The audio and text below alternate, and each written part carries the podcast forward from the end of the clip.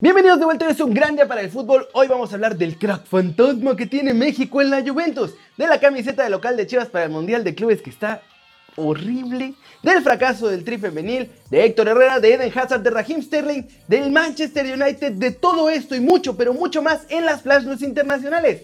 ¡Intro!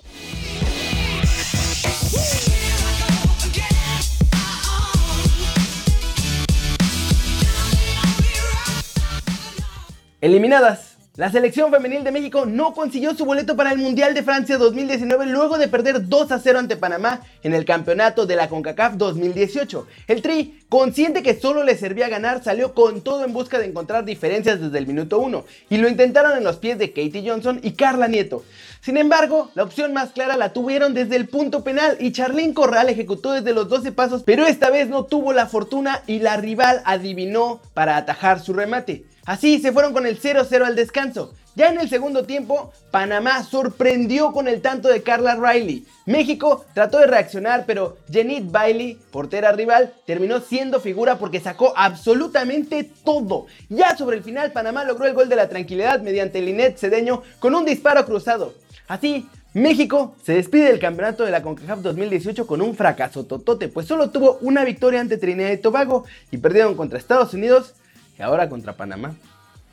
Y ahora vamos con la selección mayor que esta noche enfrentará a Costa Rica en un duelo amistoso en Monterrey. Y de nuevo habrá una alineación que combinará lo mejor de Europa, o al menos lo mejor que vino de Europa, con los jóvenes de la Liga MX. Este partido será especialmente importante para los chavitos porque van a ver cómo se vive un partido ante un rival directo de CONCACAF. Es esencialmente lo más parecido a un juego de eliminatoria. Por eso es que los jóvenes deberán estar muy pero muy concentrados. La posible alineación del Tri ante los ticos esta noche sería la siguiente. En la portería, Raúl Gudiño hará su debut titular con la mayor. Delante suyo estarán El Chaca Rodríguez, Néstor Araujo, Edson Álvarez y Jesús Gallardo.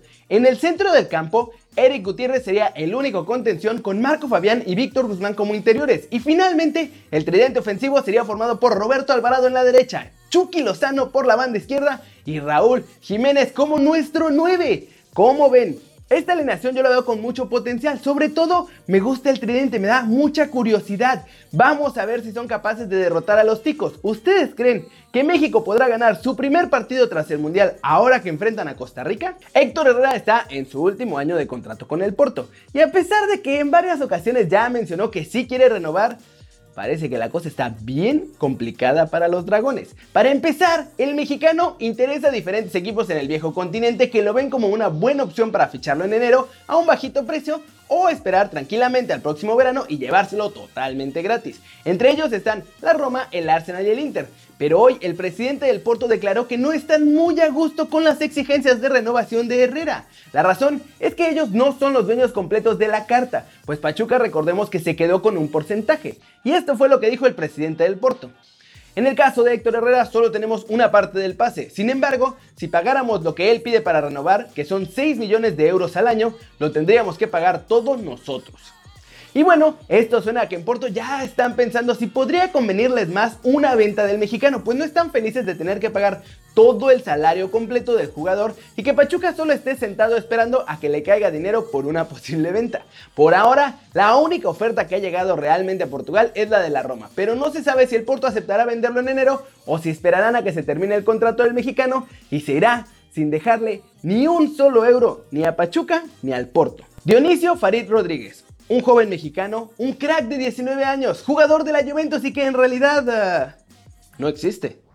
Ya sé, está loquísimo esto, pero lo que pasa es que el chavo logró engañar a muchísima gente haciéndose pasar por jugador de la Juventus de Turín. Y para ello se apoyó en las nuevas tecnologías en las redes sociales. A través de su cuenta de Instagram, ahora ya clausurada, después de haber llegado a sumar más de 16 mil seguidores, se inventó una vida completa como futbolista y le hizo creer al mundo que era jugador de la vecchia señora. Contó que jugaba en las categorías inferiores del club piamontés, en concreto como defensa central, y que incluso era goleador, pues había marcado 10 anotaciones con la camiseta bianconera, tres de ellos en la Youth League, que es como la Champions League juvenil. De ser un completo desconocido pasó a convertirse en todo un ídolo. La imagen de Dionisio Farid Rodríguez aparecía en periódicos locales de México, incluso firmó autógrafos y esto era normal pues parecía un joven, una joven promesa azteca en las filas de uno de los clubes más importantes de Europa. Es alucinante. En México incluso fue objeto de reportajes y entrevistas donde se contaba el supuesto interés de la Juventus en Dionisio. En ellos aseguraba que el joven fue a Estados Unidos para firmar con un equipo de la MLS, pero que ahí, ¡pum! Mágicamente, la vecchia señora lo descubrió y lo firmó. No solo eso, Dionisio Ferit también ha dado charlas y ha firmado autógrafos a niños como supuesta gran promesa de la Juve. Todo fue mentira. Lo que en realidad ocurrió es que el impostor oaxaqueño suplantó la identidad de Joao Serrao, defensa central portugués de 18 años que ese sí juega en la Juventus, en el equipo Primavera, que es la filial del equipo. Para más señas, Dionisio se había dedicado a falsificar imágenes reales de Serrao para tratar de suplantarle e intentar con ello que nadie se diera cuenta de su farsa. Alucinante.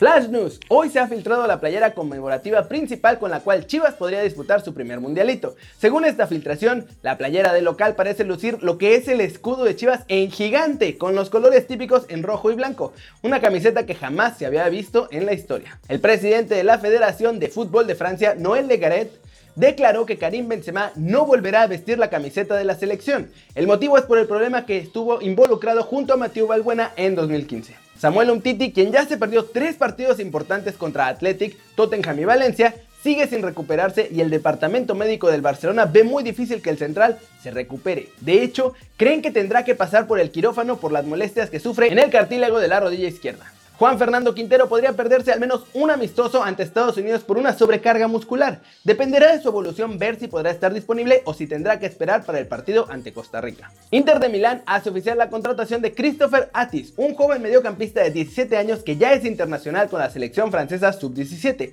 Estaba en periodo de prueba en el club Nero Azzurro, pero finalmente se decidió incorporarlo a las categorías inferiores. Leonardo Bonucci reconoció que su fichaje por el AC Milán de la temporada pasada fue un terrible error. El actual defensa de la Juventus declaró que la rabia a veces te hace tomar malas decisiones como irte al Milan. Marco Silva, entrenador del Everton, aseguró a los medios que la mala condición física de Jerry Mina ya se ha convertido en un verdadero problema. El técnico comentó que las constantes lesiones le han impedido contar con el colombiano en lo que va de la temporada y esto ya es un verdadero problema para los Toffees. Ah, y en Real Madrid ya estaban bien emocionados luego de las declaraciones de Eden Hazard, quien en los últimos días dijo que llegar al cuadro blanco es su sueño de niño.